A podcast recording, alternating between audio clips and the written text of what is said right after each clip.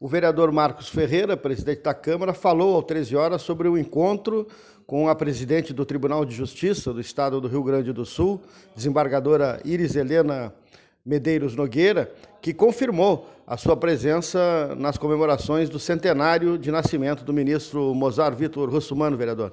Bem, queria saudar o Cleito, os nossos ouvintes, os ouvintes e a todos da mesa 13 horas. Foi um encontro importante, né? Ficou muito contente de conhecer pessoalmente e a oportunidade que ela também teve, falou para outras pessoas que estavam junto conosco que terá o maior prazer em vir comemorar o centenário de Mozart Humano nesse grande seminário que vamos fazer.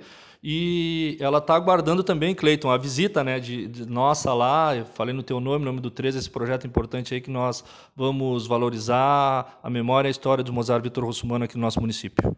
Obrigado, vereador Marcos Ferreira, presidente da Câmara, no 13 horas, aqui falando sobre centenário de Mozart Vitor Russumano pelo seu nascimento.